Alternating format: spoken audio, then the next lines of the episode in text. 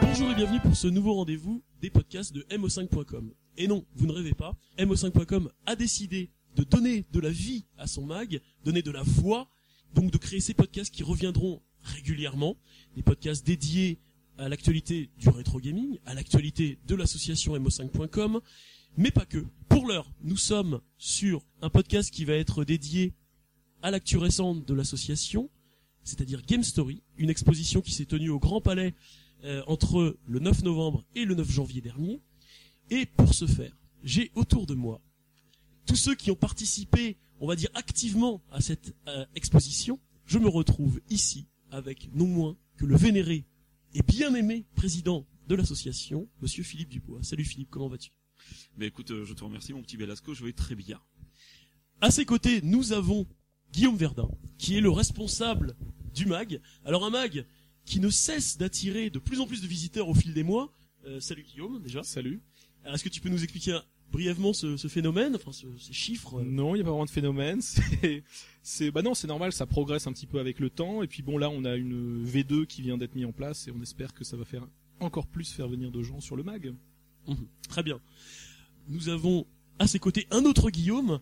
Alors, c'est quelqu'un dont vous entendrez certainement parler à l'avenir, puisque c'est un journaliste en herbe. Il travaille actuellement euh, avec Bertrand Hamar, donc un membre éminent de l'association mo5.com. Il travaille sur l'émission Star Player, diffusée actuellement sur la chaîne euh, Direct Star. Donc Guillaume Sonnet. Salut Guillaume. Salut, salut, salut, merci. Je suis très content d'être là pour parler de Game Story et puis comme tu l'as très bien dit aussi, euh, ben, euh, j'espère vous retrouver bientôt à la télé ou dans quelques magazines, que ce soit même sur Internet. Très bien. Nous finissons les présentations avec, on va dire, le cinéphile de la bande, celui qui, même si on, on est plusieurs à aimer le cinéma, mais on va dire la caution sérieuse, le côté un petit peu, euh, j'ai envie de dire, la référence culturelle, etc., la sagesse aussi. C'est Monsieur Sylvain Turet. Salut Sylvain. Mon Dieu, bonjour tout le monde. Euh, voilà, j'ai eu la chance euh, de travailler au sein de l'espace librairie de l'exposition. Et je suis un membre récent de MO5. Je suis très très heureux de, de rejoindre l'association. Et voilà. Et je suis euh, par ailleurs journaliste indépendant, euh, cinéma et jeux vidéo. Oui, Voilà. parce que tu tiens un blog. Voilà, je tiens un, un web mag anglophone euh, qui va tenter d'avoir un rayonnement euh, en dehors des frontières françaises. Et Très bien. C'est pas gagné. Très bien. Alors, nous allons attaquer sans plus tarder ce podcast. Alors Philippe, peux-tu nous parler de la genèse de ce projet? Eh bien, écoute, euh, tout d'abord, avant, euh, bien évidemment, le projet, le projet d'ailleurs se dénomme Game Story, il y a eu d'abord une rencontre en décembre 2010 entre Jean-Baptiste Clé, qui est le co-commissaire d'exposition avec moi-même, et euh, donc qui travaille au musée Guimet, c'était indiqué sur le sur la- l'affiche de, à l'entrée de l'exposition, et donc les gens du Grand Palais autour d'une exposition qui aurait dû avoir lieu autour des arts asiatiques, puisque c'est la spécialité du musée Guimet. Et donc à cette occasion, euh, Jean-Baptiste, euh, qui est donc un ami et membre de l'association, a, a- a proposé, notamment euh, lorsqu'il a eu, euh, lorsqu'on a évoqué euh, cette salle, donc la, la- la galerie de l'Est qui allait être rénovée euh, pour euh, rouvrir en novembre, euh, a évoqué donc avec les personnes du Grand Palais la possibilité pour l'association MOSA.com de faire une grande exposition sur l'histoire du jeu vidéo, mais beaucoup plus axée vers le grand public, euh, événement ou en tout cas spéciali- spécialité qui n'avait pas réellement été euh, euh, explorée jusqu'à présent, malgré notamment bah, Museo Games que beaucoup, euh, certainement d'entre vous connaissent, euh, ont connu, qui avait été un grand succès au Musée des Arts et Métiers, mais qui était un petit peu plus ancré dans les imaginaires geeks ou proche, euh, en tout cas de l'image que l'on se fait des jeux vidéo, avec une scénographie, voilà, qui était euh, assez prenante, voilà. Et donc l'ouverture finalement de, de Games par rapport au grand public, notamment à ceux qui ne connaissent pas le jeu vidéo, n'était pas réellement un but de cette exposition, et c'est exactement ce à quoi nous avons essayé de pallier avec euh, Game Story. Et donc de décembre 2010, avec euh, l'évocation de ce projet auprès des, personnes du Grand Palais, euh, finalement le, projet a été présenté aux gens de la, réunion des musées nationaux euh, dès janvier ou février 2000 2011. Et il y a eu une validation de la part du ministère de la Culture à peu près en avril 2011. Et donc c'est dire que euh, entre le, le évoquer le concept de Game Story, la validation qui a pris quelques mois, bien sûr le temps de convaincre euh, toutes ces personnes, toutes ces entités qui ne connaissent pas ou très peu en tout cas le jeu vidéo.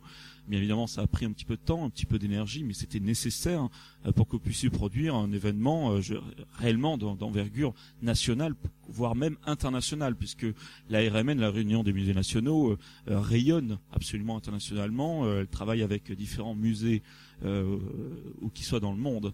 Donc Game Story, finalement, il faudra le retenir ainsi, est une exposition qui est majeure dans le paysage audiovisuel français et qui s'est finalement montée en seulement six mois. Six mois de travail absolument euh, euh, colossaux, colossal plutôt, euh, de par les, les différentes équipes qui ont travaillé dessus, aussi bien pour euh, euh, donc ériger le catalogue d'exposition, l'exposition elle-même qui faisait 600 mètres carrés, qui était vraiment très grande, euh, la plus grande exposition à laquelle nous avons participé, nous MO5.com jusqu'alors, sans compter bien évidemment du lieu, euh, le Grand Palais, donc euh, un des plus beaux lieux culturels français, ça c'est évident.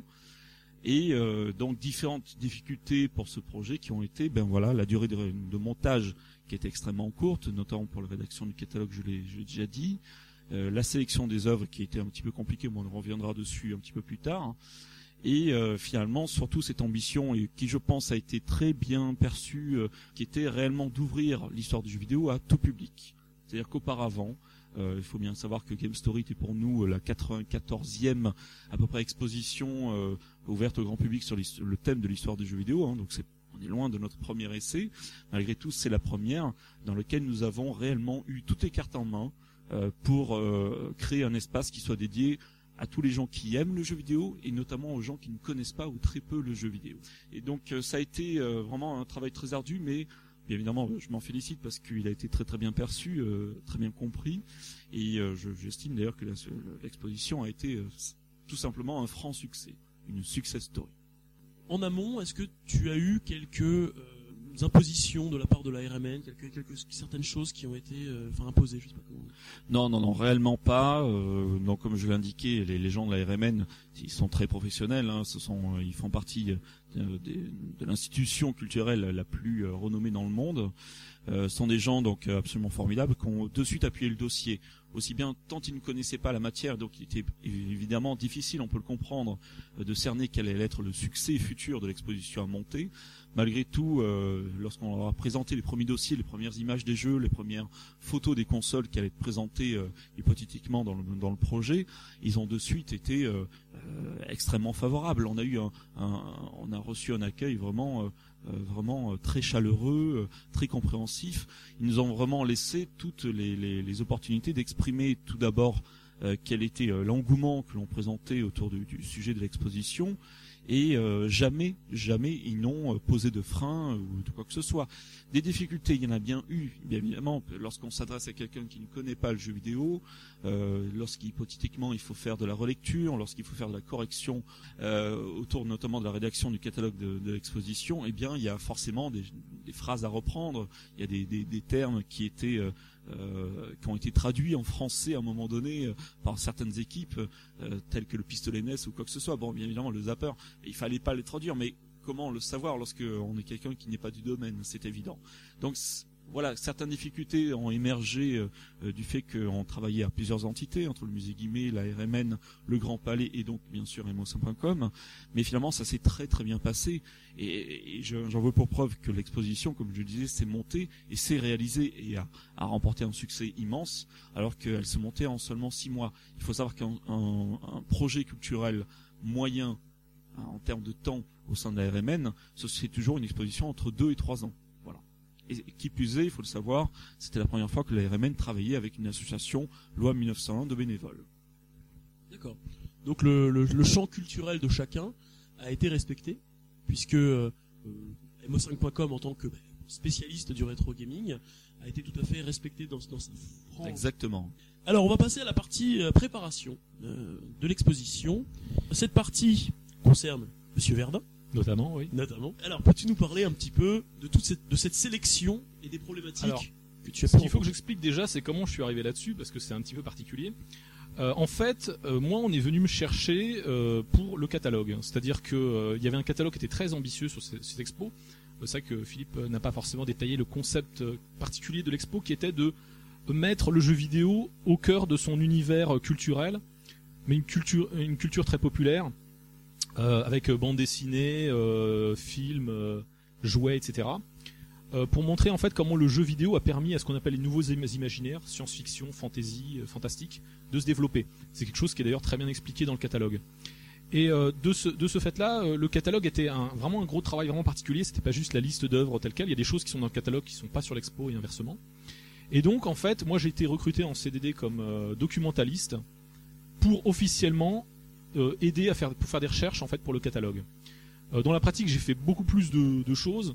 Alors, il n'y a rien que j'ai fait vraiment entièrement seul, mais disons que j'ai participé à plein de choses et surtout, j'ai vraiment servi de lien entre les différents intervenants. Parce que comme l'a dit Philippe, on travaillait avec la, Réunion des musées nationaux, les galeries nationales du Grand Palais, les scénographes qui étaient externes. Il y avait des graphistes aussi qui ont travaillé euh, pour réaliser, par exemple, les manuels d'instruction, euh, les éléments graphiques, etc. Et euh, tous ces gens-là, il fallait les coordonner, et tous ces gens-là ne connaissaient très peu les jeux vidéo. Enfin, je donne souvent comme anecdote que finalement, les deux seules personnes à temps plein qui connaissaient les jeux vidéo, c'était Jean-Baptiste Clay et moi. D'accord. Euh, qui- Jean-Baptiste qui était commissaire. qui était commissaire. Et effectivement, bon, une des premières problématiques à régler, c'était euh, évidemment le, le choix des objets. Alors moi, quand je suis arrivé, la liste des jeux était à peu près arrêtée, même si elle a évolué. Alors ce qui était très compliqué avec les jeux, parce que je sais qu'on nous fait des reproches là-dessus, pourquoi ces jeux-là, pourquoi pas d'autres, etc. Euh, il faut bien comprendre que déjà, euh, c'est toujours évidemment difficile de choisir euh, les 80 jeux les plus importants. Il fallait couvrir déjà toute la période, entre guillemets de 72 jusqu'à jusqu'à nos jours. En plus, avec ce concept de créer des univers culturels, guerre, aventure, western, etc., arts martiaux, il fallait trouver des jeux qui illustrent chaque univers. Il fallait que chaque console soit représentée, enfin la plupart des consoles soient représentées, et de manière évidemment réaliste, c'est-à-dire que on a euh, les consoles les plus populaires comme la NES ou la PlayStation ou la Wii, souvent ont été représentées par quatre jeux, alors qu'évidemment il n'y avait qu'un seul jeu Jaguar. Ça paraît assez logique si on s'était retrouvé avec quatre jeux Jaguar et, euh, Tout à fait. et un jeu NES, euh, les gens n'auraient pas compris. Tout à fait. Et évidemment, ce qui euh, compliquait aussi, c'est que bah, malheureusement, euh, on était obligé de faire des sacrifices parce qu'il y a des jeux qui sont pas forcément euh, très, euh, comment dire, très agréables à jouer. On voulait quand même qu'il y ait un RPG parce que c'est un, un- euh, important de représenter cette catégorie. On a mis évidemment Fin- Final Fantasy VII parce que c'est le plus connu, mais c'est vrai que c'était pas évident. On a, on a présenté sous forme de démo parce que c'est pas évident de trouver. euh, c'est un genre de jeu qui est pas facile à jouer comme ça Bien sur une sûr. expo. Et donc les gens qui s'étonnent qu'il n'y avait pas euh, SimCity ou Civilisation, bah dites-vous que c'est pas le genre de jeu qui est très très accessible sur une expo. On essaie aussi, ce qu'on fait d'ailleurs d'habitude, peut-être un peu moins, mais ce qu'on fait souvent à mo5.com, c'est de choisir des jeux qui soient jouables à deux, Mhm. euh, pour évidemment pousser au maximum le côté euh, convivial. Donc euh, ça faisait quand même pas mal de, de, de difficultés. par exemple, je vais donner un exemple d'un d'un truc où j'ai eu un peu un regret, c'est qu'il y avait une catégorie guerre hein, qui était en fait dans la partie 16 bits. On a illustré avec Metal Slug sur Neo Geo, qui est un très bon choix pour la Neo Geo. Euh, cela dit, euh, Metal Slug est un jeu un petit peu tardif en fait pour la période représentée. Et euh, pour moi, la guerre est mieux illustrée dans les années 80. C'est plus typique des années 80, avec notamment Ikari Warriors, ce genre de jeu-là. Mais à partir du moment où il n'y avait pas de section guerre pour euh, les années 80, pour les 8 bits, bah on ne pouvait pas euh, représenter ce type de jeu. C'est Donc un c'est- qu'il fallait combler. c'est voilà. Après, il y a eu aussi évidemment des petits problèmes techniques. Par exemple, le choix de Barbarian 2 euh, sur sur Amstrad vient tout simplement du fait que c'était plus pratique de faire tourner une GX 4000 plutôt qu'un vrai Amstrad dont le lecteur est un petit peu fragile. Mhm. Et la GX 4000 a hébergé euh, Barbarian 2, mais pas le premier. Donc euh, voilà pourquoi on n'a pas présenté le premier. À Même la si évidemment maniabilité, euh, le, oui, le 2 avait une maniabilité assez difficile, mais euh, voilà, on aurait préféré évidemment mettre le premier, mais c'était pas évident. Moi, en fait, ce que j'ai surtout fait, c'est au niveau de la, la- les choix des objets de contexte. Donc, ce qu'on appelle les objets de contexte, c'est tous les objets qui étaient en vitrine, affiches, jouets, etc. Euh, ça, c'était assez délicat parce que, évidemment, ça allait poser plein de problèmes de droit. L'idée, c'était pas de montrer des œuvres qui auraient inspiré forcément les développeurs, mais des œuvres qui font partie du contexte culturel. Je vais te donner un exemple, un petit peu technique volontairement, mais euh, qui est assez parlant. Par exemple, Resident Evil 4. Moi, je suis intimement persuadé, je ne suis pas le seul, que ce jeu a fortement été inspiré par le film Dagon. Mais si on avait présenté quoi que ce soit en rapport avec Dagon, les gens n'auraient pas vu le rapport parce qu'il faut vraiment voir le film et connaître le jeu pour comprendre Ouais. le rapport. Mhm. Par contre, je crois que c'est un peu dans l'inconscient collectif quand on voit un type avec une cagoule qui te fonce avec une tronçonneuse, de penser à Massacre à tronçonneuse, bien que le film soit totalement antérieur, euh, évidemment, de, plusieurs décennies, bah de 30 ans précisément. Ouais. Mais évidemment, parfois c'était pas évident. On a eu des, des difficultés notamment pour présenter la science-fiction assez ancienne, euh, parce qu'il n'y avait pas forcément de. On a, on a découvert des tas de choses, par exemple qu'il n'y avait pas tellement de jouets adaptés de films ou de jouets. euh, Parce que c'est vrai qu'on on oublie que les jouets à la base c'est destiné aux enfants. Ouais.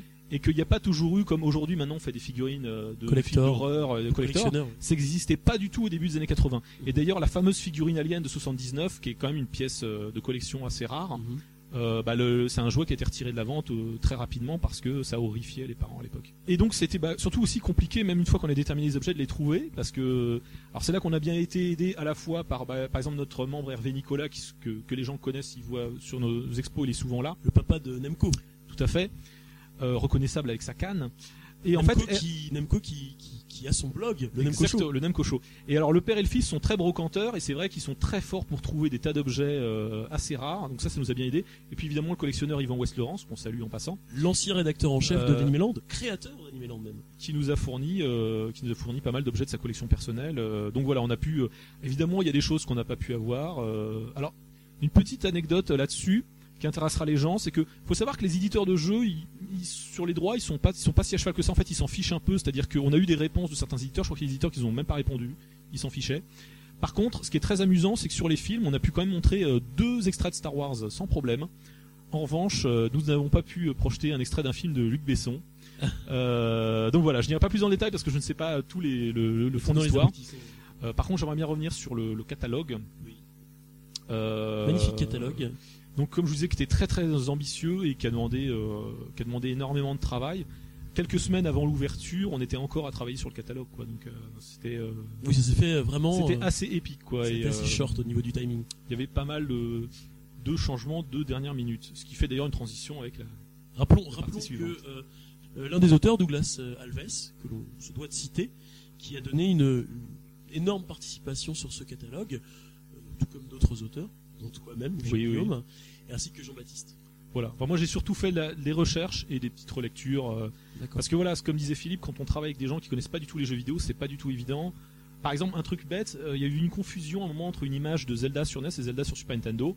Bah, c'est vrai que euh, nos membres, quand ils font des captures de jeux, ils mettent en légende, ils appellent le fichier Zelda, parce que pour nous, on sait que c'est Zelda. Mais quand on connaît pas Zelda, on sait pas sur quelle console c'est, on sait pas quel jeu c'est, quoi. Donc, euh, A Link to the Past et The Legend of Zelda, en fait, c'est pas le même jeu. Eh, tout à fait. Bien. Alors, on va passer à la partie installation, c'est-à-dire c'est la partie un peu ingrate de la tâche. C'est la partie qui demande de la force physique. C'est là où intervient Guillaume Sonnet. Enfin, pas tout de suite, en fait. Je vais, je vais Tous les introduire. Ouais, ouais, ouais. D'accord. Bah, de toute façon, ça va sur ce que je disais avant, sur les changements de dernière minute. Ouais. Euh, ce qu'il faut savoir, c'est que donc, encore une fois, on a eu très peu de temps pour préparer l'expo. Il y a eu des changements de dernière minute. Alors c'est marrant parce qu'il y a des gens qui ont reproché l'absence de certains jeux. Oui. Et ben c'est souvent précisément des jeux qui ont été supprimés, mais euh, quelques semaines Ouais. euh, avant, notamment, je pense à King of Fighters sur Neo Geo. Oui, précisons juste euh, au passage que euh, il y avait un livre d'or sortir de l'exposition et on a eu beaucoup de questions euh, sur l'absence de certains jeux. Pourquoi Alors- pas Diablo 3 Voilà. Nous avions également euh, alors des questions assez euh, surréalistes puisqu'il y avait des jeux par exemple pourquoi ne pas avoir mis plus de, de- je crois que c'était la Game Boy Tetris je crois Tetris et Alors qu'il était sur l'expo. il y était donc je sais pas peut-être qu'il y avait des personnes qui n'avaient pas forcément les yeux ouverts je ne sais pas mais en revanche on a eu des questions très intéressantes euh, sur l'absence de consoles de machines en général euh, ou de certains jeux Bah, par exemple, il y a une console qu'on n'a pas pu mettre, c'est l'Intellivision, parce que le jeu qui, qui tournait dessus a été euh, supprimé à la dernière minute. Donc du coup, par exemple, il y avait deux jeux ColecoVision, mais pas de jeu Intellivision, ce qui a pu paraître euh, bizarre pour certains. Euh, je, vais, je vais aussi détailler un truc que les gens n'ont pas tellement compris à la fin, la présence de Crysis 2 et Naruto. Enfin, parfois Ouais. les gens comprenaient l'un mais pas l'autre, etc. En fait, sur la fin, on voulait deux jeux récents, et donc on s'est dit que, en fait, ce qui était intéressant avec Crysis 2 et Naruto, comme encore une fois c'est une expo qui était vachement euh, axée sur les univers visuels, euh, de représenter en fait le le summum de entre guillemets de ce qu'on peut faire sur console, à la fois dans le style réaliste, Crysis 2, et dans le style dessin animé, à savoir Naruto. À un moment c'est surtout ça le maître mot c'est qu'il faut faire des choix Exactement. Donc au niveau de l'installation, donc c'est euh, un peu moi qui ai supervisé ça. Ce qui était très compliqué, c'est que bah, les membres de l'association, euh, ils sont bénévoles. Il y en a beaucoup qui ont un travail par ailleurs, donc ils n'étaient pas forcément tous disponibles. Donc ça s'est fait en très très peu de temps. Il y a eu des soucis aussi un petit peu techniques, mais qui viennent pas forcément de nous, parce que faut savoir qu'un chantier comme ça, euh, il y a euh, des électriciens, euh, des menuisiers. Et euh, bah, je vais vous donner par exemple un exemple sur le fait que, pour illustrer le fait qu'on travaillait avec des gens qui connaissaient pas bien le jeu vidéo c'est que le scénographe avait conçu des meubles euh, assez réussis d'ailleurs au demeurant euh, qui permettent de, de mettre en valeur à la fois les consoles, les jeux, etc. Et par exemple, moi je me suis rendu compte, mais vraiment très très tardivement, en voyant le, le prototype, que le trou pour passer les câbles vidéo est tout en bas du meuble. Ouais. Et en plus de ça, on m'avait dit, ah, ce qui est bien avec ces meubles, c'est qu'on peut mettre une planche à la hauteur qu'on veut pour mettre la machine un peu plus haut. Mais le port pour euh, faire passer les fils de manette, lui, était plutôt en haut. Donc euh, c'est un problème parce que si vous mettez euh, la console sur une tablette, vous pouvez pas faire passer les fils de la manette en haut et les fils de vidéo en bas. Donc on a, moi j'ai dû faire demander au menuisier de percer des trous dans toutes les, les tablettes pour faire passer le, le câble vidéo D'accord. d'une part, et surtout on a été obligé d'acheter un grand nombre de rallonges vidéo, ce qui parfois posait des, des petits, petits soucis de connectique, mais enfin ça va, on, plutôt bien on s'en est plutôt bien tiré. Ouais. Mais euh, et ça, ça a été fait euh, quasiment à la dernière minute parce que c'est un problème qui pouvait être difficile à, à- parce que même si c'est l'association qui s'occupait de la partie technique, on n'avait pas forcément de visibilité sur ce que préparait le scénographe qui lui connaissait pas du tout le domaine. Mhm. Je vais passer la parole justement à Guillaume Sonnet qui va nous expliquer un peu le point de vue justement du membre Mhm. pour les difficultés euh, parce que la RMN c'est c'est compliqué. Enfin le Grand Palais, il y a toute une toute une hiérarchie. Oui, il y a une hiérarchie, oui. Alors effectivement, tu, comme tu le disais très bien, il y a une espèce de grosse hiérarchie au niveau du Grand Palais, ce qui fait qu'en fait, euh, nous, en tant que membres, on n'est pas forcément assermentés euh, ni, euh, ni les compétences pour, pour rentrer facilement le- dans, le, dans le Grand Palais pour s'occuper de, de l'exposition. Il m'est arrivé, en tout cas moi, de me retrouver un peu dehors sans avoir de possibilité de rentrer parce que euh, Ah évidemment j'avais pas euh, Alors, pointé au bon moment, j'avais pas expliquons ça, nom, euh, expliquons ça justement pour les gens qui ne connaissent pas forcément l'organisation inside du Grand Palais. C'est-à-dire que, bon, évidemment avec les mesures Vigipirate, etc., donc on peut tout à fait comprendre, les exposants, c'est-à-dire nous, devions passer par une porte, non pas dérobée, mais on va dire pas la porte publique. Et nous traversions donc les sous-sols, qui ressemblaient d'ailleurs fort à Black Mesa, comme dans Half-Life. au Mirror's Edge. Et euh, il y avait un sas euh, de sécurité où il fallait pour rentrer bah, montrer patte blanche, c'est-à-dire laisser sa carte d'identité, avoir un badge, etc. Et surtout être sur un- une liste euh, établie à l'avance. Et donc ce que raconte Guillaume, c'est qu'il est arrivé parfois à certains membres de rester dehors alors que l'on avait besoin. Mais ouais, en fait, c'était surtout ça le problème parce qu'en fait, on manquait, il manquait vraiment beaucoup de monde en fait pour le pour l'installation et euh, c'est un peu, ça faisait un peu bizarre de se retrouver dehors alors qu'il y avait deux personnes là-haut qui s'occupaient du truc. Exactement. Et, et ça, ça c'est arrivé tout au long de l'expo jusqu'à la fin, jusqu'au démontage en fait. C'est arrivé si, si l'on ne prévoyait, prévoyait pas assez à l'avance euh, bah, cette liste, hein, les noms qui figuraient sur cette liste, et bien finalement on se retrouvait avec euh, avec euh, des problèmes.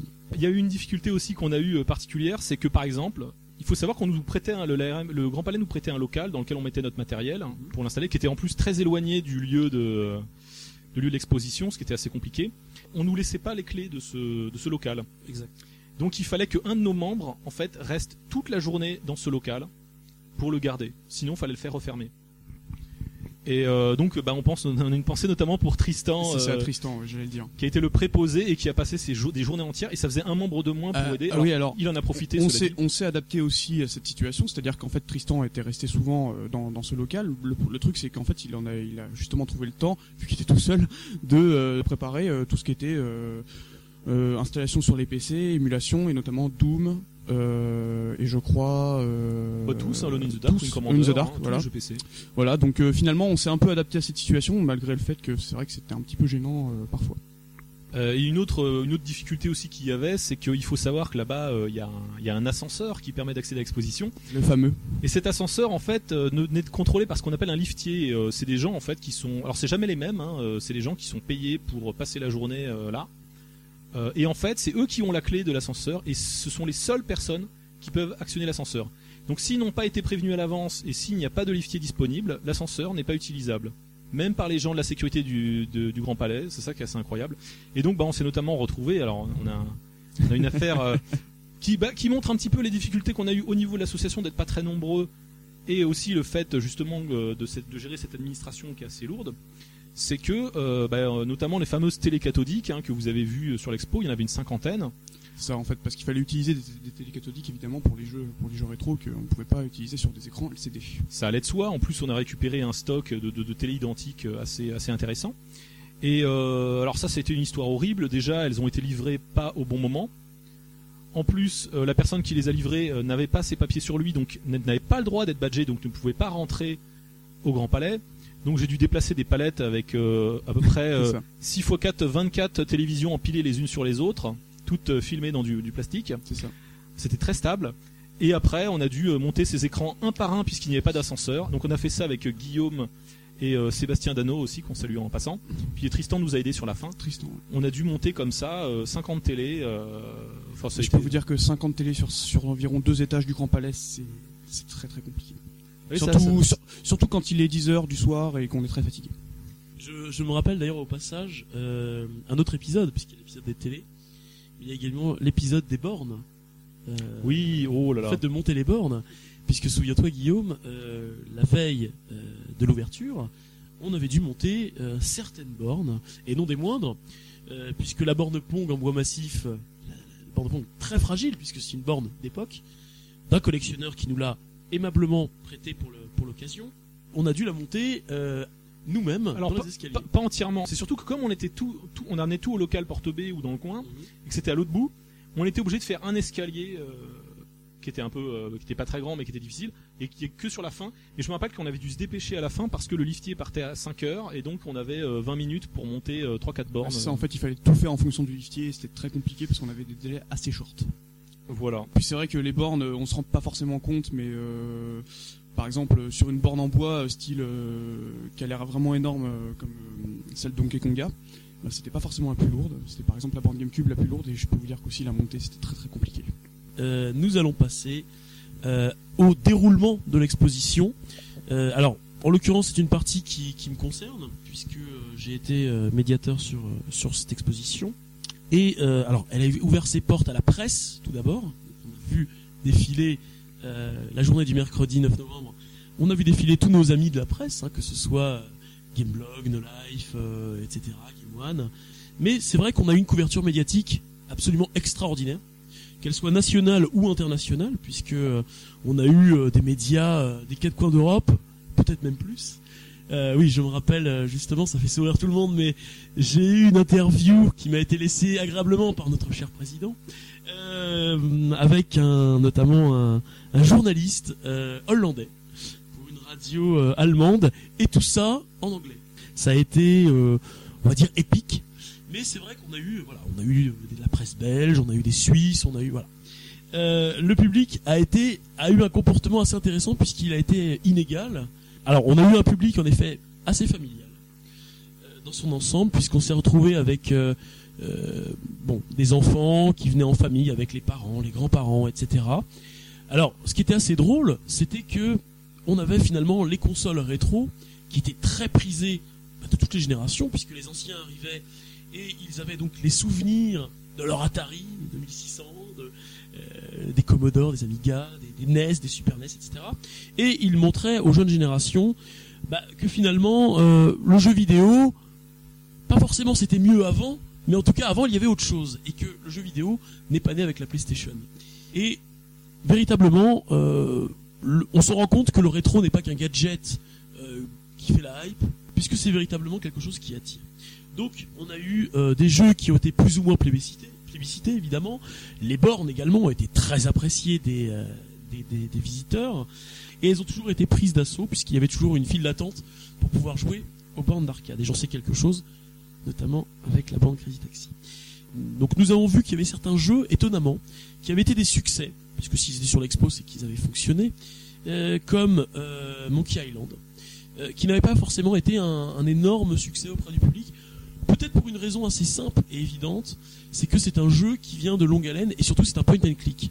Donc ce n'est pas forcément un jeu qu'on appellerait sexy, en tout cas de prime abord, mais on était assez étonnés quand même puisque beaucoup de gens l'avaient aimé euh, quand il était sorti.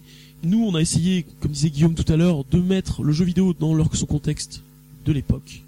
On a vu que ça avait attiré principalement une certaine catégorie de public assez curieux euh, de tout, c'est-à-dire euh, ils ne regardaient pas forcément en général, là je vais parler de général parce qu'il y a des gens qui lisaient vraiment tous les cartels, etc. Mais en général, ils ne lisaient pas forcément les cartels.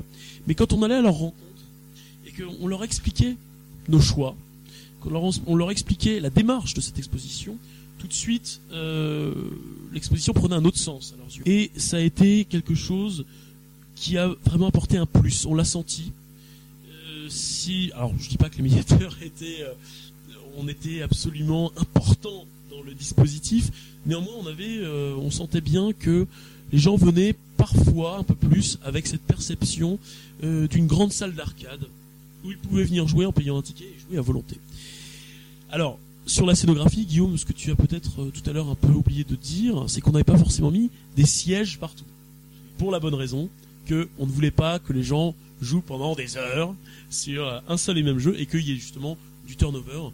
Parce qu'on sait qu'il y a certains jeux comme Metal Slug qui auraient été très prisés de certains. Mais de manière générale, ce qui est très compliqué sur ce genre d'expo, c'est d'avoir, euh, de rendre les choses euh, visibles et compréhensibles. Enfin, ça a l'air de rien, mais évidemment, la plupart des jeux étaient très accessibles.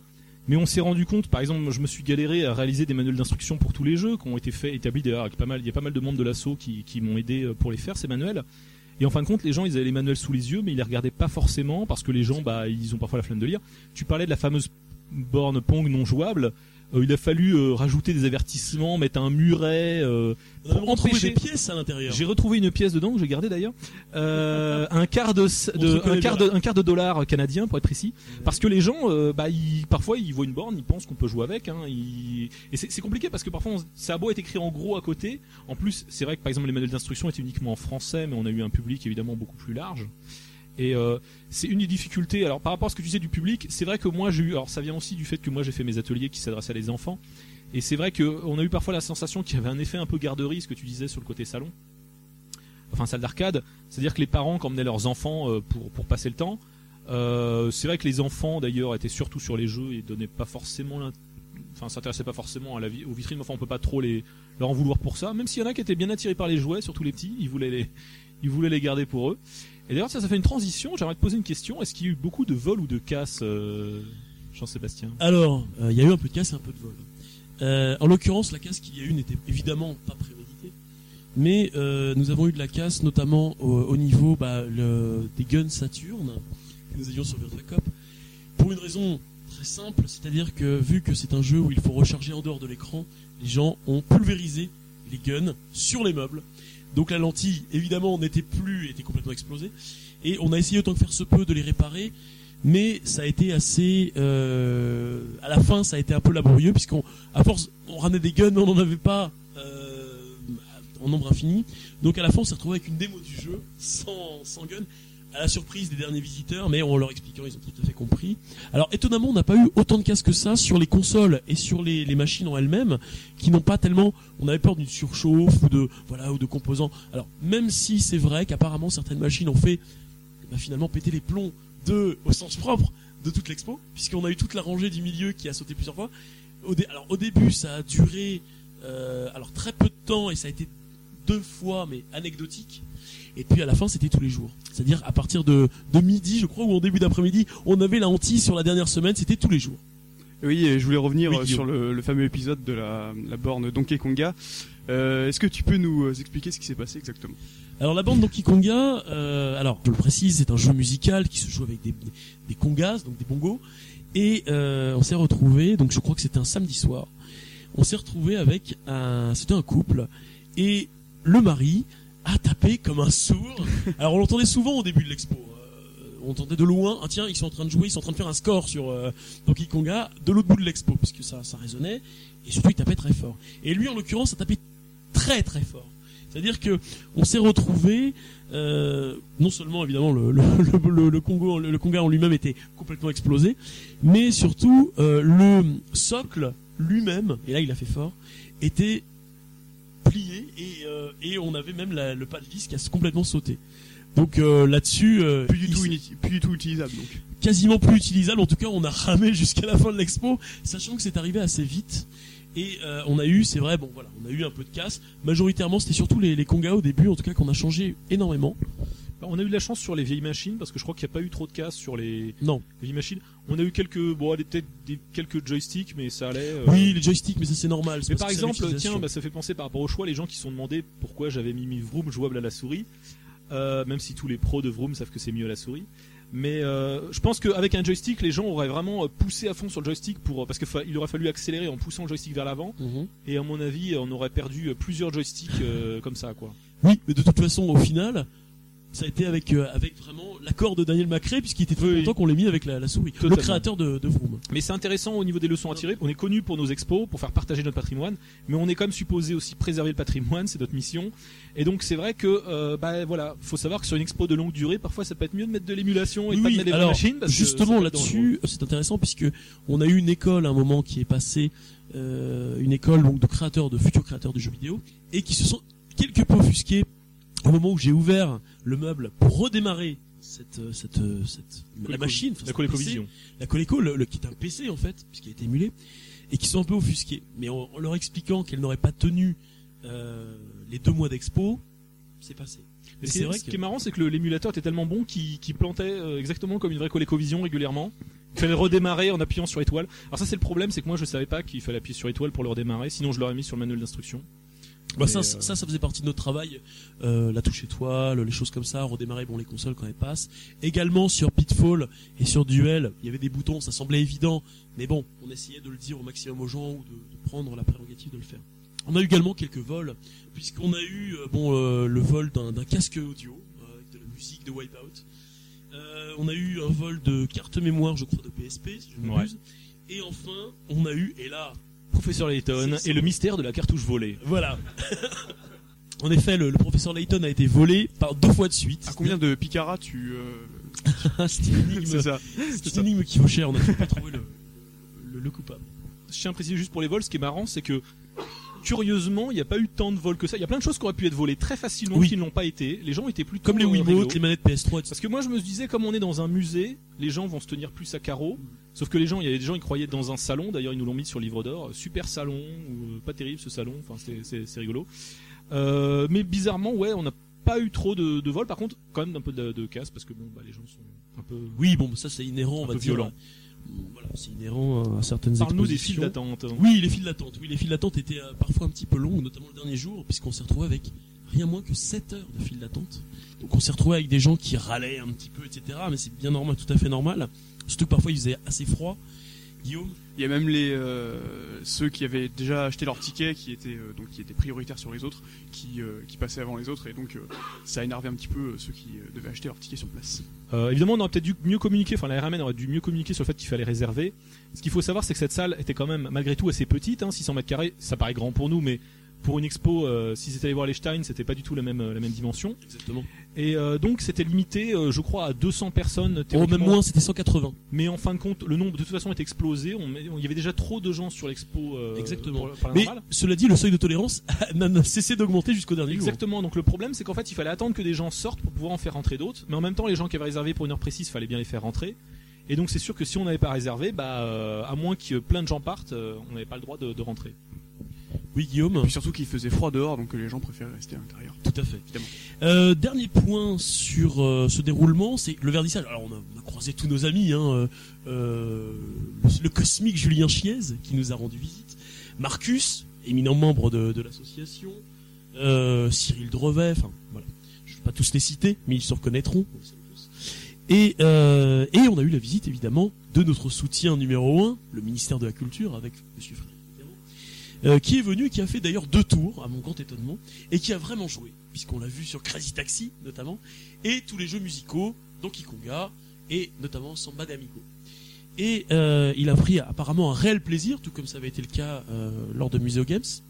Et euh, lors de cette soirée, voilà, la difficulté vient du fait tout simple, c'est-à-dire que euh, la soirée, évidemment, il y avait un cocktail, une espèce de, de buffet dînatoire, et ont été refoulés quelques journalistes reconnus tels que Marcus, et puis un certain Cyril Drevet, qui a été, qui l'a pas très bien pris au final. Eh bien, écoute, oui, ça a été un petit peu délicat lors de la soirée. Donc, Bien évidemment, qui plus est, les personnes qui ont euh, hâté pour que puisse s'ouvrir euh, l'exposition, qui avait travaillé quasiment presque jour et nuit euh, depuis une dizaine de jours hein, pour être euh, pour pouvoir ouvrir à l'heure, étaient vraiment explosés de fatigue. Bien Évidemment, j'en faisais partie.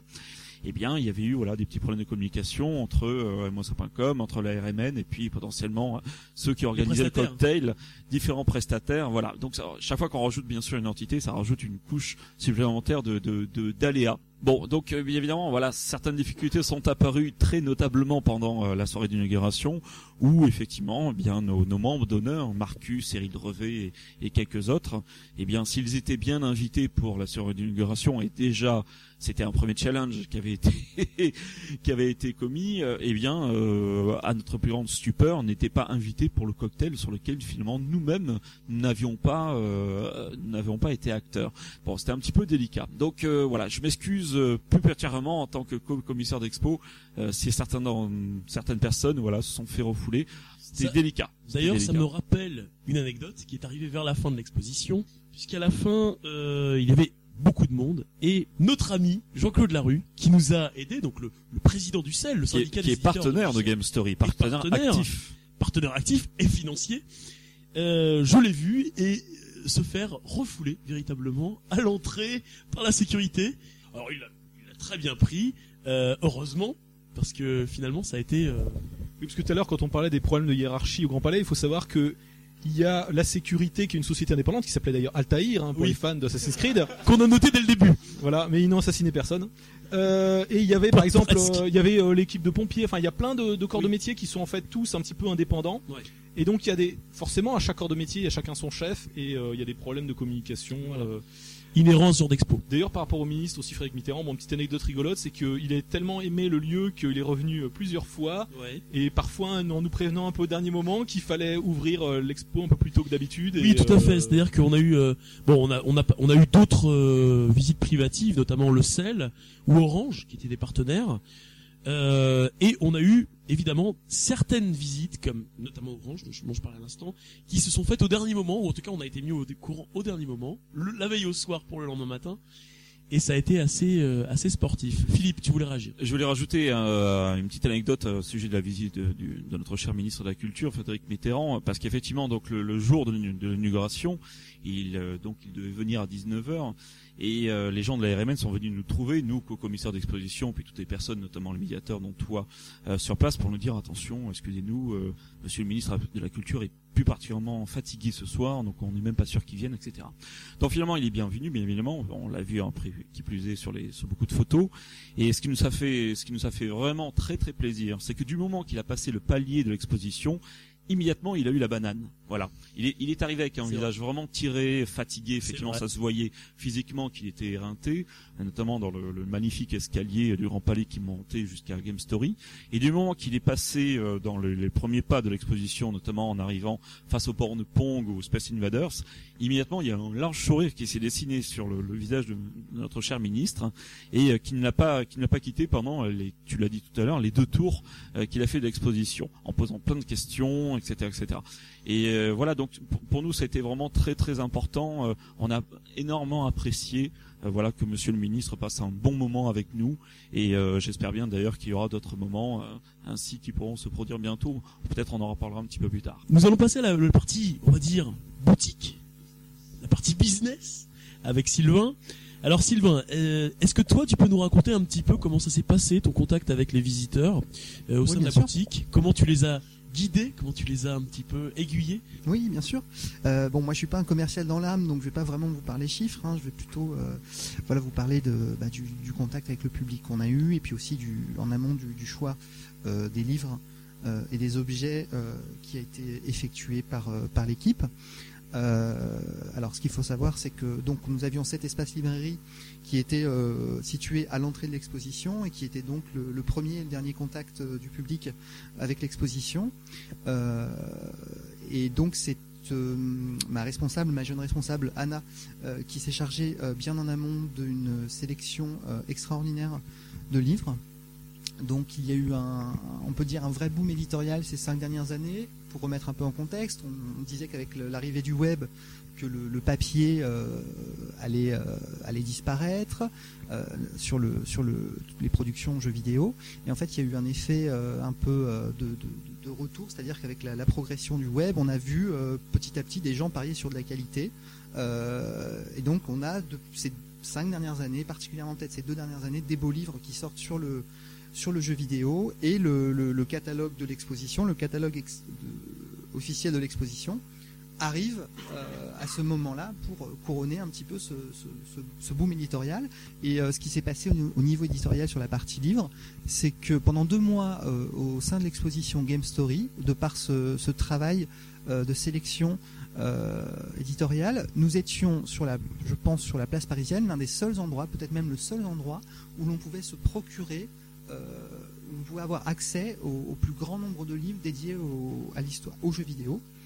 Et c'est vrai que si on va par exemple à l'heure actuelle à la FNAC, euh, certaines FNAC ou certains Micromania, je crois, euh, proposent du, du Pix Love, mais ça reste encore assez erratique. Euh, on va peut-être trouver quelques deux trois livres dédiés aux jeux vidéo dans un rayon informatique. Donc on va retrouver peut-être du Pix Love à côté de oui, je sais pas, ou Excel pour les nuls, mais il n'y a pas encore de d'endroits qui soient vraiment dédiés à la culture jeux vidéo dans les dans les, dans les librairies euh, grand, grand, public ou dans les, dans les chaînes. Et, et c'est vrai que ça peut aussi s'expliquer quelque part, parce que comme je le disais à l'instant, euh, le papier euh, sur le jeu vidéo, finalement, c'est euh, c'est assez récent. Donc il y a eu un très beau euh, travail de, de, sélection qui a été fait par l'équipe en amont et que voilà moi j'ai pu défendre euh, auprès du public au quotidien. Alors parmi parmi ces, ces livres, excuse-moi de te couper, mm -hmm. Est-ce que tu y a eu des best-sellers? Ce que tu as vu, ce qui s'est le mieux vendu tout, tout s'est vendu en fait. C'est-à-dire que Oui, je, crois, je crois qu'effectivement, à, la- à la fin de l'exposition, on avait tout vendu.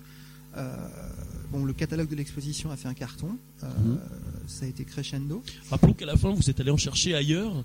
Oui, je crois qu'il y en avait au musée Guimet, c'est Oui, ça. c'est ça, Euh, Il, y a- il y avait des exemplaires euh, un petit peu partout au niveau de la RMN. Euh, Bon, bien sûr, nous étions le lieu où il y en avait le plus, mais il y avait aussi euh, l'exposition en même temps des jouets des hommes qui en avait quelques-uns. Le musée Guimet qui apparemment avait aussi une petite réserve à ce moment-là. Et euh, moi, ce que j'ai pu voir euh, pendant toute l'exposition, c'est que je, je défendais le, le catalogue en expliquant aux gens qu'il était vraiment historique. Donc j'allais le- j'allais les voir et puis je, je- je les incitais presque à, ne, serait-ce que consulter le, catalogue. Et je leur disais vraiment, euh, c'est un, un objet historique, euh, il faut vraiment le considérer, puisque euh, même s'il y en a d'autres qui suivent, celui-ci, dans les prochaines bibliographies des prochains livres qui vont arriver, sera toujours référencé comme le premier catalogue muséal dédié à l'histoire du jeu vidéo. Et la plupart des gens souriaient face à cet argument, peut-être qu'ils pensaient que j'avais une commission euh, par livre vendu, ce qui n'était évidemment pas le cas. Je tiens à faire une petite précision sur le catalogue parce que évidemment comme on a un, pub- un public très familial, euh, parfois les gens ont pas forcément sont pas des habitués des musées, connaissent pas tellement les pratiques et il y a des gens qui parfois trouvaient le catalogue trop cher, mais il faut savoir que le catalogue coûtait beaucoup moins cher qu'un catalogue d'expo normal. Et euh, donc c'était un beau geste de la part de la RMN de justement faire un effort là-dessus pour encourager les gens. euh. Mais c'est vrai qu'au début ils vendaient bien, mais aussi bien que le notamment le, le hors série trois couleurs. Et sur la fin, euh, ça a vraiment été un gros succès parce que les gens se sont rendus compte que, bah, une fois l'expo terminée, ils le trouveraient plus ce catalogue. Même si, même si apparemment on en trouve encore quelques-uns. Il est magnifique, on le reconnaît entre mille. Il est vert fluo. Voilà, il est, ve- il est vert fluo. Et euh, voilà, il coûtait 35 euros et c'est vrai qu'on avait plusieurs, euh, plusieurs personnes, plusieurs visiteurs qui nous disaient que c'était un peu cher. Mais comparativement à, d'autres catalogues euh, d'exposition traditionnels, c'était un prix qui était 30 ou 40% euh, moins élevé puisque moi les catalogues que j'ai pu voir ils étaient plutôt à 60 euros. Alors, sachant qu'en plus, alors pas forcément sur le catalogue, mais vers la fin, vous avez fait des, des soldes. Vous, êtes, vous avez été synchro au mois de janvier, vers la fin de l'expo. Oui, effectivement, à la fin pour, euh, pour vendre euh, au mieux voilà, le, le- le reste du stock sur les objets, euh, les goodies et sur les livres, on a fait euh, quelques petites soldes. On avait oublié de dire tout à l'heure que la RMN a fait un fantastique travail de communication puisqu'on s'est retrouvé avec des affiches pour l'exposition Game Story dans le métro. Et il y en a certaines qui y sont encore, on peut, on peut le dire, dans certaines stations. Tu as tout à fait raison, Guillaume.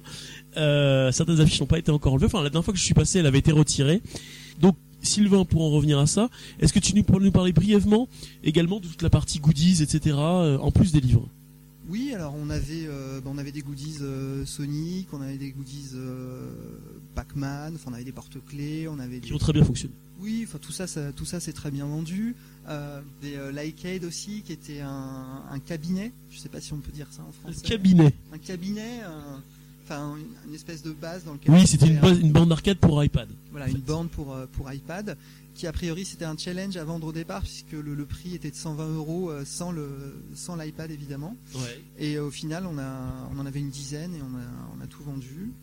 Et euh, ce qui a très bien marché aussi, c'était des. Alors le, le gros carton, je crois que c'était les, les glaçons euh, Space Invaders. Alors les glaçons Space Invaders, enfin tout a très bien marché. On a eu, on a- il y a eu pas mal de produits dérivés Space Invaders, ça marchait très bien. Ouais, le porte-clés, les, Il les, y avait les- un porte-clés MacGyver euh, à tout faire. euh, Voilà. Space Invaders, ça, ça a cartonné, on, s'est fait dévaliser.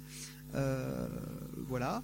Et pour revenir, oui, sur les livres, euh, bah, on, a, on a eu la chance d'être très réactif euh, sur certains ouvrages qui sortaient vraiment pendant l'exposition, comme le, le volume dédié à Zelda de, de Console Syndrome, qui, qui- on avait une vingtaine et c'est parti en dix jours. De même, on avait eu euh, le, download, le premier download. Et quand Eric Chahi est venu, c'était très très, euh, c'était très fort puisque sur sur la librairie nous avions et le numéro de Pix Love euh, qui était dédié à Another World. Euh, donc il a il a fait quelques signatures, euh, il a pris quelques photos auprès de auprès des visiteurs, auprès des fans, et aussi le, le download qui lui était consacré avec euh, Dust en, en ouverture. D'ailleurs, je crois, Sylvain, qu'il y a même eu des journées où euh, il y avait des, des journalistes éminents, donc Marcus et Roy Cario, qui sont venus pour signer des dédicaces. Est-ce que tu peux nous parler un peu de ça? Oui, effectivement. Alors le 17 décembre, nous avons reçu, comme tu le disais, Marcus et Erwan Cario qui sont venus dédicacer leur. Erwan Cario qui est, rappelons-le, euh, celui qui anime euh, le podcast écran.fr sur No Life et Silence on joue exactement, qui Voilà. est un, li- un journaliste de Libération. de Libération. Et, euh, et donc voilà, il y avait une, une centaine de personnes qui se sont déplacées exprès pour, pour les rencontrer. Et tout ça était, était évidemment très convivial. Bien, nous allons passer à la conclusion, au bilan de, de cette exposition, la conclusion de ce podcast. Messieurs, Bien écoute, euh, donc deux mois, euh, les poussières d'exposition, 57 000 entrées. Voilà, donc c'est le chiffre officiel de la RMN Ce qui est euh, formidable. nous a été donné. C'est absolument euh, colossal.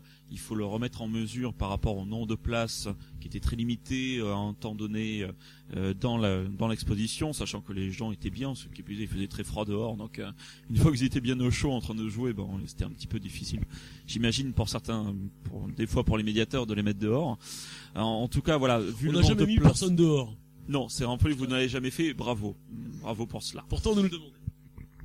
Non, ce qui est intéressant par rapport au public qui est venu, c'est que, euh, en fait, au début, c'était en semaine, c'était calme, et le week-end, il y avait beaucoup de monde.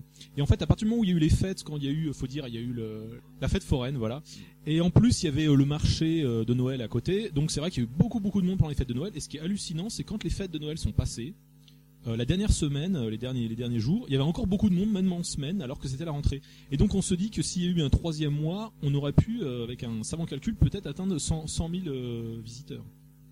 Ce qui est intéressant également dans le cas de Game Story, c'est que bon, pour pourvoir en termes de notamment de machines euh, d'acquisition, les objets de contexte qui étaient quand même assez nombreux, euh, surtout les machines jouables, elles étaient au nombre de 70. Euh, il faut bien imaginer, si vous avez, si vous imaginez un petit peu le, les contraintes euh, en termes de maintenance, il faut bien imaginer que chacune des machines était doublée voire triplée, euh, plus qui plus est tous les périphériques, les accessoires, les joysticks, etc. Enfin bref, cela faisait une, une somme absolument colossale finalement d'objets de, de, patrimoine euh, dédié au patrimoine numérique qui était présent euh, au même instant donc sur le lieu de, Game Story. Donc bien évidemment, il a fallu faire des, emplettes, hein, bien que nous possédions, euh, nous possédons chez moi la plus grande collection d'Europe dédiée au patrimoine numérique. Eh bien, il a fallu acheter des fois des, des joysticks, des jeux ou des consoles en X exemplaires pour pourvoir les peut-être 4 ou 5 ou 6 postes PlayStation etc etc. Au passage, profitons-en pour remercier nos partenaires, notamment Néo Légende, en partie, DDR Belgium, euh, qui nous ont prêté euh, très gentiment euh, les Et- bornes qu'on avait, notamment Crazy Taxi, Dance Revolution, euh, etc.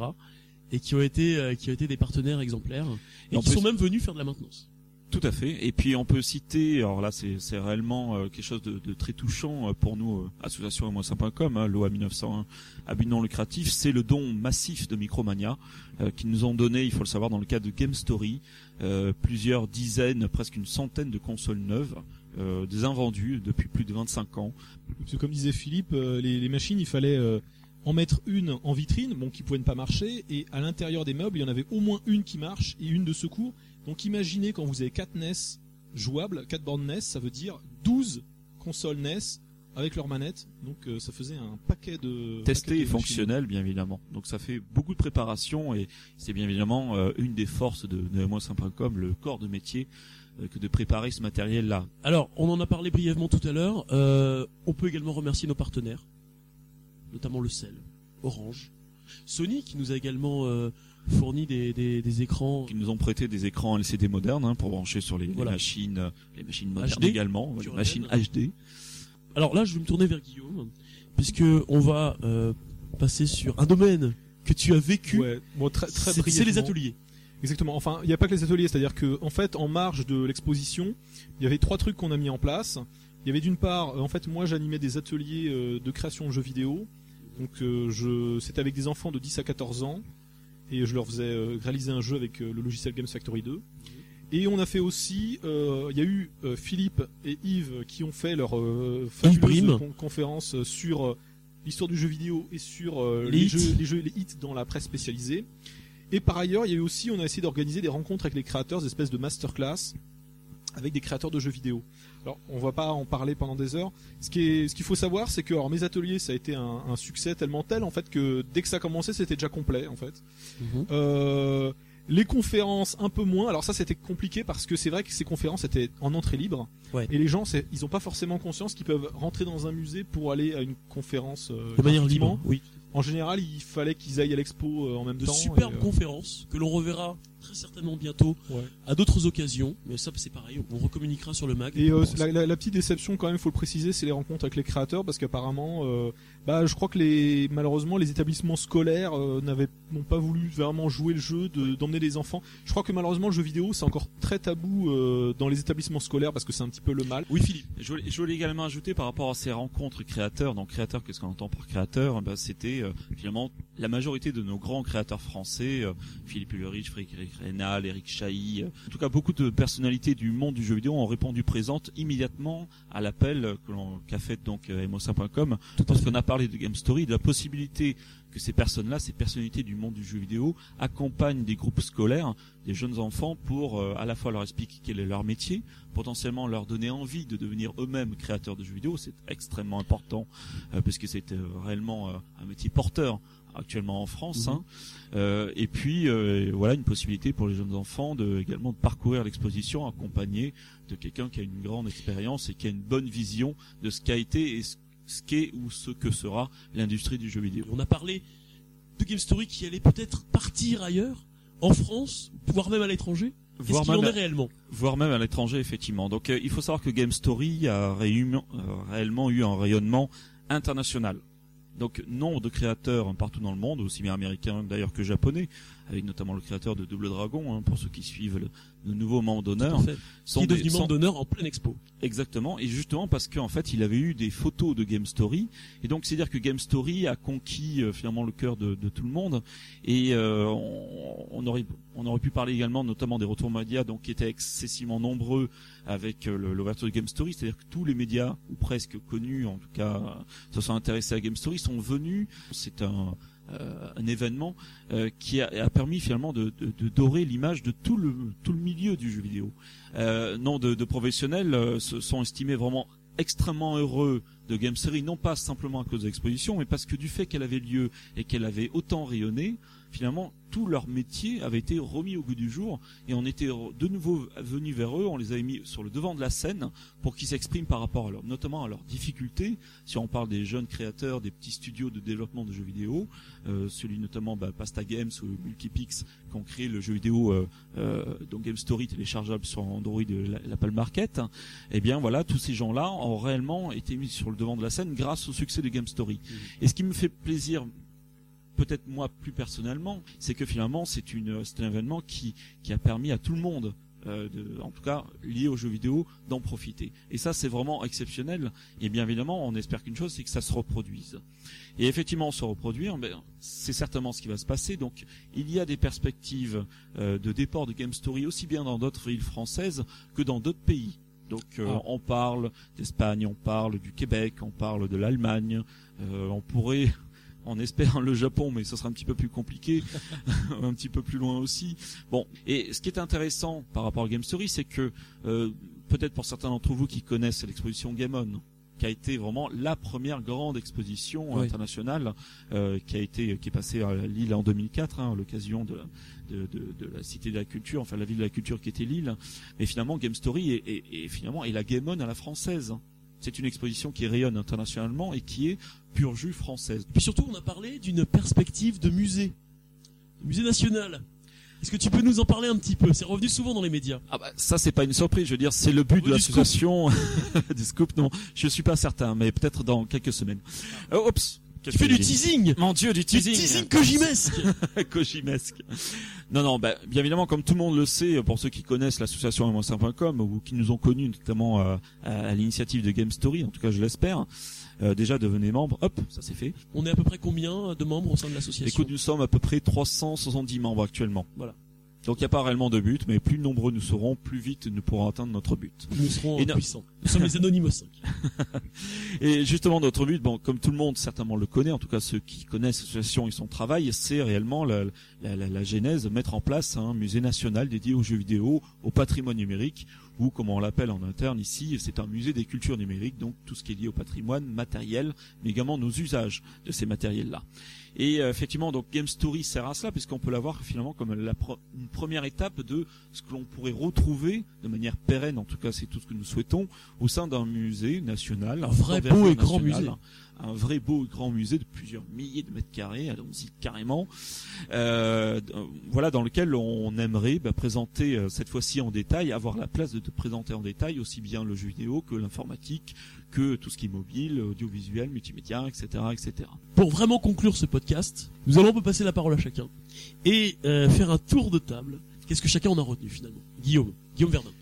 Alors moi, ce que je voulais juste dire, disons qu'évidemment pour moi qui était énormément impliqué dans l'expo, ça a été, je, je- il faut que je l'avoue, ça a quand même été une énorme source de stress et de difficultés. On l'a tous vu. Euh, et c'est vrai que non, mais c'est vrai que je me suis posé beaucoup de questions parce que j'en ai un petit peu parlé tout à l'heure, mais euh, la mission de l'association, c'est de faire des expos, mais c'est aussi de préserver le patrimoine. Exactement. Et c'est vrai que ça pose, bon, on pourrait presque faire un débat là-dessus. Euh, Est-ce qu'il faut proposer de l'émulation?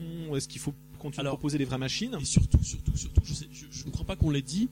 Euh, vraiment, le point euh, le plus important de mo5.com, c'est surtout que les gens puissent mettre les mains sur les jeux. Bah oui, Donc nous, c'est important que les gens puissent y jouer avec les manettes d'époque, avec le gameplay d'époque, bah oui. même si c'est émulé. C'est pour ça que j'espère que Game Story va un petit peu réveiller les consciences pour que les gens développent des systèmes, pour qu'on utilise des systèmes comme les puces FPGA pour Oui. reconstituer les machines de manière parfaite, les émuler de manière hardware et plus software, comme on l'a fait avec les Coleco finalement, plus ou moins. puisqu'on a gardé la manette originelle. On a gardé la manette originale, mais c'est pareil, ces manettes, il faudrait pouvoir les refabriquer pour pas que Tout à elles fait. s'abîment, etc. Mais euh, ce que je voulais dire, c'est que malgré tout ce stress, euh, j'ai une petite anecdote que je trouve assez euh, amusante, c'est que faut savoir que sur les deux mois de l'expo, pendant au moins trois semaines, les consoles portables en fait n'étaient pas disponibles pour un pour une- un problème qui en fait ne regarde pas que nous, c'est des histoires de de- d'organisation de, Oui. de différentes sociétés qui devaient euh, faire différentes choses. Et ce qui est très amusant, c'est que euh, bah, finalement, quand je disais que le public euh, parfois il voyait pas quand des bornes étaient jouables ou pas jouables, alors c'est marrant parce que je crois que personne ne s'est rendu compte pendant les trois premières semaines que des consoles n'étaient pas jouables. Tout à fait. Et, et d'un côté, justement, c'est ça qui qui m'a rassuré, c'est-à-dire que malgré toutes les craintes que j'avais, malgré tout le stress, au final, les gens, dès qu'ils étaient sur l'expo, ils s'amusaient, ils trouvaient ça chouette, et finalement, c'est ça qui est important. C'est le plus important, exactement. Alors, continuons le tour de table avec Guillaume Sonnet, L'autre Guillaume. l'autre Guillaume, Putain. qui est venu nous rendre visite quelques fois quand même, hein, pas, pas tout le temps. Ouais, alors j'ai eu. Ouais, mais bon, c'est après, c'est des petits problèmes d'organisation. euh, Oui, non, non, mais J'étais bloqué dehors, mais j'aime bien avoir froid dehors en fait. T'aimes bien avoir froid C'est ça, dehors. en fait. C'est ça. Voilà. Alors euh, sinon, bon, bah, mon petit retour personnel, c'est que ben en fait, Game Story, ça représente un peu, euh, peut-être être un peu trop élitiste, mais une sorte de rêve, on va dire, parce que quand j'étais gamin, euh, moi, j'aurais, euh, j'aurais vraiment, j'aurais vraiment adoré voir ce, ce, ce type d'exposition. Et là, c'est encore plus un rêve parce que euh, cette exposition, donc Game Story, j'ai pu y participer et j'ai pris un énorme plaisir malgré le stress, malgré la fatigue, tout ça. Euh, j'ai beaucoup de, beaucoup d'admiration pour pour les gens qui ont qui ont travaillé, qui ont travaillé et donné un peu corps à cette exposition. Et, Écoute, on te remercie. Et bah, je, je, re- je remercie aussi tout le monde. Et donc voilà. Au niveau de l'expérience et au niveau des anecdotes, c'est le fait de rencontrer euh, plein de gens, des passionnés de jeux vidéo, euh, qui ont pu nous parler de, de leurs expériences. euh, et surtout ça, et surtout ce qui est marrant, c'est de ne pas voir le temps passer en fait. C'est surtout que les gens, ils restent et puis ils racontent toutes leurs anecdotes et puis évidemment, bah ça se mêle aux nôtres, voilà. Donc ça c'est très très intéressant. C'est intéressant ce mélange de points de vue. Et évidemment, et, et surtout, ben, aussi de, de, de part, moi par exemple, de rencontrer des créateurs, comme par exemple Frédéric Rénal, Exactement. qui est quelqu'un que j'apprécie beaucoup euh, de par son travail et au niveau de son talent absolument énormissime. Ouais. Et le fait de le pouvoir d'avoir pu le rencontrer sur l'exposition et de, donc de parler euh, par les jeux vidéo, ça a été pour moi euh, quelque chose d'extraordinaire et j'ai vraiment adoré. Et puis euh, aussi une dernière petite euh, dernière petite anecdote, c'est le fait d'avoir retrouvé quand même une peau de banane sur une, la peau de banane Ah sur oui. la bande Donkey Konga à la fin de l'exposition. Ah J'ai oui. trouvé ça absolument priceless. je C'est priceless. Et Voilà. Dieu sait que cette borne a souffert. Voilà. Alors, Sylvain, Oui. Pour toi. euh, qu'est-ce bah, qui t'a marqué? Qu'est-ce qui t'a, qu'est-ce que tu as retiré de cette exposition? Ah, Moi, j'ai l'impression de, d'être né euh, trop tard par rapport à la cinémathèque et, euh, et je suis né à la bonne époque pour euh, MO5. Et ce que je retiens, moi, de, de- en- entre autres, de, de l'exposition, euh, bah, c'est des bisous. Hein. Euh, Ah, t'as embrassé c'est, des gens Non, pas moi, mais j'ai pu voir des couples s'embrasser à la douaneau euh, devant l'exposition. Et mine de rien, c'était pas rien, puisque Notons au passage justement la présence de beaucoup d'un public féminin euh, assez nombreux finalement. Et qui était assez en phase avec les chiffres que Libération justement avait publiés, même si on ne sait pas si ces chiffres sont tout à fait exacts. S'il y a quelque chose que l'on peut dire sur le, le- le bilan de cette exposition par rapport à ses objectifs, c'est vraiment que voilà, c'est euh, on a eu un public, on a eu le grand public, on a eu un public familial, on a eu des familles et souvent c'était moi ce que j'ai vu de mon côté, c'est que les, les parents étaient moteurs. C'était pas seulement le mercredi après-midi pour pour la garderie, c'était des parents qui voulaient transmettre ça à leurs enfants et profiter. Pourtant Dieu sait que les mercredis après-midi ont été chargés. Ouais, ouais. Donc voilà, un, un public, euh, on est, on est vraiment plus dans les clichés euh, transmis par les, les médias traditionnels euh, jusqu'à il y a encore 5 ans. C'est tout à fait vrai. On est sorti de ça. Une dernière petite chose qui, qui me semble très importante pour, euh, pour l'avenir du jeu vidéo en France, Ouais. c'est pour le, le- le rôle que, qu'a déjà MO5. Euh, moi sur deux mois, j'ai vu euh, pas mal d'étudiants euh, qui étaient déjà intégrés aux écoles du jeu vidéo actuelles. Euh, écoles qui, qui se, certaines se sont créées euh, ces, ces 10-15 dernières années, donc c'est assez récent. Et donc qui venaient à Game Story non pas seulement pour passer une après-midi sympa, euh, voir, le, voir le jeu vidéo au, musée, mais aussi euh, on les sentait en, en- en grand besoin, de, en grande recherche d'informations. Donc c'est une génération pour qui le jeu vidéo c'est encore plus naturel que la nôtre, hein, la génération qui a à peu près euh, entre 15 et 20 ans aujourd'hui. Mais euh, du coup ils n'ont pas connu euh, toutes ces difficultés que notre génération a pu avoir sur la reconnaissance du jeu vidéo, sur le fait que voilà socialement c'était un peu la loose d'être un gamer il y, a, encore 15 ans. Et par contre ils ont beau avoir Internet, ils ont quand même besoin d'être guidés. Et moi, j'ai eu j'ai eu trois, quatre étudiants et j'ai vraiment senti en termes de flair qu'il était en train de se passer quelque chose et qu'il y a toute une génération qui est née avec le, avec le, man- qui est avec le manga, qui est avec la, la pop culture, qui est avec le jeu vidéo. La génération otaku, Mhm.